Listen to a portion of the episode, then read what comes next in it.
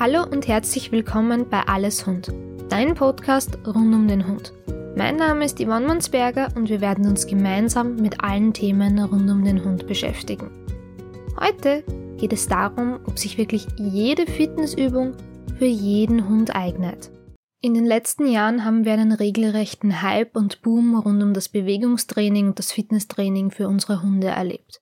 Das ist natürlich etwas, was mich persönlich auch freut, nachdem ich in diesem Bereich arbeite. Durch Bewegungstraining lasten wir unsere Hunde ja nicht nur körperlich, sondern auch geistig aus. Der Hund soll lernen, seinen Körper gezielt einzusetzen, das Körperbewusstsein, die Koordination, die Beweglichkeit, aber auch die Konzentration und das Selbstvertrauen und noch vieles mehr werden dadurch gezielt gefördert. Aber dieser Hype hat natürlich auch eine negative Seite. Egal wo wir hinsehen, die Übungen müssen immer spektakulärer und besser aussehen. Durch das Internet finden wir auch immer mehr Videos mit den spektakulärsten und ausgefallensten Tricks, die natürlich zu Hause nachgemacht werden. Dadurch entsteht ein regelrechter Leistungsdruck, bei welchem viele Hunde Übungen zeigen sollen, die teilweise sogar negative Effekte haben können. Wenn ein Hund ohne Vorerfahrung beispielsweise auf ein Balancekissen gestellt wird und das Kissen und der ganze Hundekörper durchgehend wirklich zittert und er die Balance nicht finden kann, hat das keinen positiven Effekt auf seine Muskulatur oder seine Balance. Sehr viel wahrscheinlicher ist es, dass er völlig verkrampft auf dem Balancekissen steht und dann vielleicht sogar unter zusätzlichen Verspannungen leidet oder sich vielleicht das nächste Mal weigert, überhaupt auf das Balancekissen zu steigen. Welche Effekte soll jetzt ein gutes Fitnesstraining eigentlich haben? Die Grundidee unterscheidet sich gar nicht so stark vom Fitnesstraining beim Menschen. Die Übungen sollen dem Hund seinen Körper bewusster machen und die Körperwahrnehmung und Koordination natürlich fördern. Muskeln und Muskelgruppen werden gezielt aufgebaut. Weil der Hund seinen eigenen Körper besser kennenlernt und ihn gezielter einsetzen kann, wird er nicht nur leistungsfähiger, sondern auch das Verletzungsrisiko wird natürlich minimiert. Bei jungen Hunden ist die Schulung der Körperwahrnehmung natürlich das Hauptziel. Die Hunde sollen ihren eigenen Körper besser kennenlernen und lernen, ihn gezielt einzusetzen. Außerdem wird an der Konzentration und der Aufmerksamkeit gearbeitet. Bei Welpen und Junghunden ist wirklich gezielter Muskelaufbau noch fehl am Platz.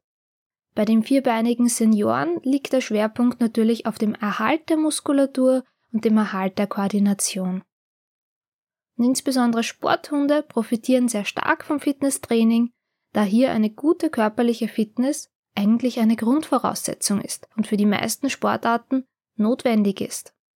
Aber auch Familienhunde können von den positiven Effekten des Fitnesstrainings profitieren und den meisten Hunden macht es auch wirklich Spaß und lastet sie körperlich und geistig aus. Die meisten Hunde, die zu mir kommen, lieben das Fitnesstraining. Wir haben bei unseren Hunden viel seltener Sportmuffel, als wir sie bei uns Menschen sehen. Eine Frage, die ich häufig bekomme, ist, wenn ich mich jetzt für das Fitnesstraining oder das Bewegungstraining interessiere, auf was sollte ich denn achten? Bei einem guten Fitness- und Bewegungstraining soll das Training langsam, sicher und gezielt aufgebaut werden.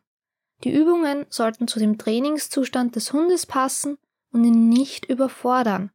Außerdem sollten sie an die jeweiligen Bedürfnisse des Hundes angepasst werden. Ein Senior hat einfach andere Anforderungen als ein Welpe. Genauso hat ein Hund, der vielleicht an Agility-Turnieren teilnimmt, andere Anforderungen als ein Mensch, der mit seinem Hund Zughundesport betreibt oder vielleicht Maintrailing. Und im Grunde ist das Prinzip beim Menschen doch das gleiche.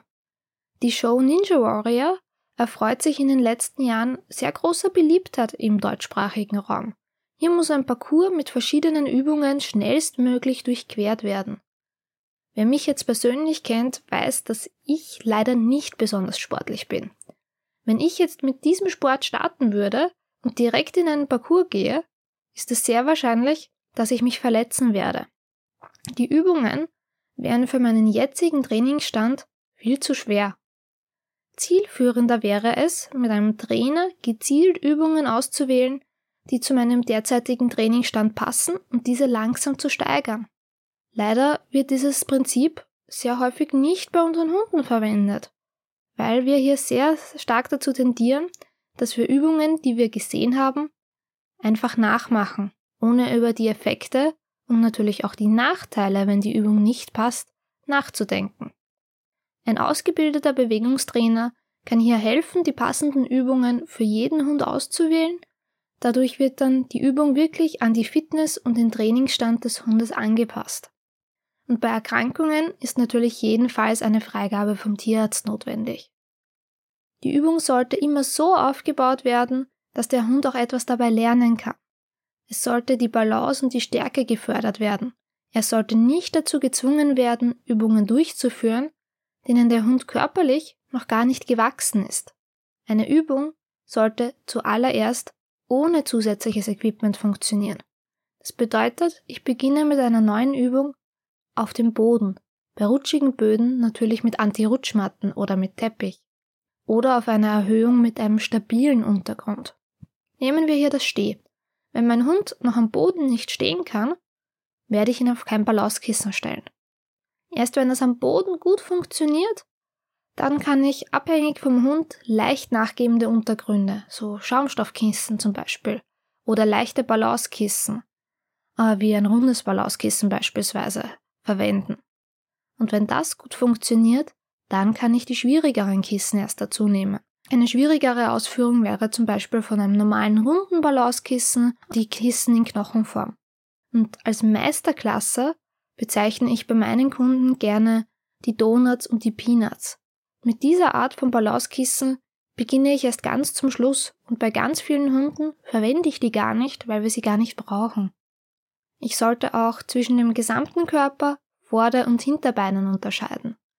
In meinem Training ist es so, dass die Hunde zuerst ein Signal für die Vorderbeine lernen, dann für den gesamten Körper und dann für die Hinterbeine. Das heißt, ich habe ein Signal, wenn Sie das hören, bei meinen Hunden ist das beispielsweise das Step, wissen Sie, Sie müssen mit den Vorderbeinen jetzt auf das Gerät vor Ihnen, auf die Erhöhung vor Ihnen steigen. Das ist mir ganz wichtig, damit ich hier nicht nur mit Futterlocken arbeite, sondern die Hunde ganz genau wissen, was wird jetzt von ihnen verlangt. Ich würde dir gerne noch so eine ganz kurze Zusammenfassung geben, auf was du jetzt wirklich achten solltest. Zuerst beginnst du die Übungen auf dem Boden aufzubauen. Der Hund sollte keine Übung ausführen, in der er nicht innerhalb weniger Sekunden seine Balance finden kann. Ansonsten ist die Übung zum jetzigen Stand zu schwierig. Die Übung sollte immer so kleinschrittig wie möglich aufgebaut werden, damit der Hund auch zum Erfolg kommen kann. Und erst wenn der Hund die Übung am Boden korrekt ausführen kann, dann beginne ich langsam damit, Equipment, Geräte hinzuzufügen. Die Übungen sollten natürlich immer an den Fitness- und den Trainingszustand des Hundes angepasst sein. Wenn eine Übung zu schwer ist, sollte man einfach wieder einen Schritt zurückgehen. Hier gibt es auch ein wirklich gutes Zitat von der Bobby Lyons, das ich dir gerne noch mitgeben würde. Sie hat gesagt, This is what you want. You want your dog to know how to find balance the moment that they feel unbalanced. Also, das ist es, was du willst. Du willst, dass dein Hund weiß, wie er die Balance in dem Moment wieder findet, in dem er sie verloren hat. Man kann sagen, dass Hundefitness, das Hundefitnesstraining und Bewegungstraining natürlich sehr wichtig ist und sehr viele positive Effekte hat. Aber im Moment und auch in den letzten Jahren boomen natürlich Online-Kurse und auch sehr viele Übungen aus dem Bewegungstraining findet man einfach im Tricktraining wieder. Hier fehlt aber manchmal leider das Hintergrundwissen, wie diese Übung körperlich korrekt ausgeführt werden sollte. Auch das Alter der Hunde oder der Trainingszustand generell wird hier leider sehr häufig außer Acht gelassen und die Hunde werden dazu gebracht, dass sie eine Übung ausführen, der sie einfach noch nicht gewachsen sind oder die sich einfach nicht für diesen Hund eignet. Auch wenn es beim Hund sehr wenige Sportmuffel gibt und die Hunde wirklich Freude an den Übungen haben, sollten wir das Alter und den Trainingszustand nie vergessen. Nicht jede Übung eignet sich für jeden Hund, genauso wie beim Menschen. Insbesondere im Wachstum ist es mir auch sehr wichtig, keine zu fortgeschrittenen Übungen von dem Welpen oder dem Junghund zu verlangen. Trotzdem sehe ich immer wieder Kurse oder auch Menschen, die Übungen nachmachen, wie zum Beispiel das Männchen, wo sich der Hund auf die Hinterbeine aufstellt. Diese Übung wird bereits Welpen beigebracht. Das ist aber eine sehr fortgeschrittene Übung. Die ist nicht unbedingt für einen Welpen geeignet und auch nicht für alle Hunde generell geeignet.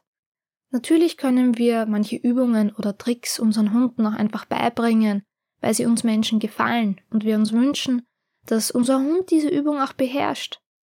Das sollte aber niemals eine negative Auswirkung auf die Gesundheit und das Wohlbefinden unserer Hunde haben.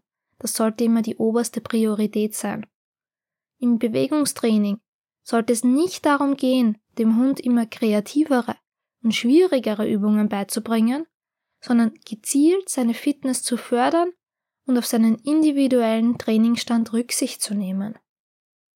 Generell empfehle ich auch jedem Hundehalter, vor Beginn des Fitnesstrainings, des Bewegungstraining, seinem Hund einen Physiotherapeuten vorzustellen und einfach einen Fitnesscheck durchzuführen, damit Probleme rechtzeitig erkannt werden können und hier gegengewirkt werden kann.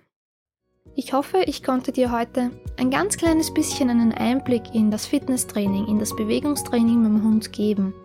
Auf meinen Social Media Kanälen geht es dieses Monat auch um alles rund um das Hundeturnen, rund um die Hundefitness.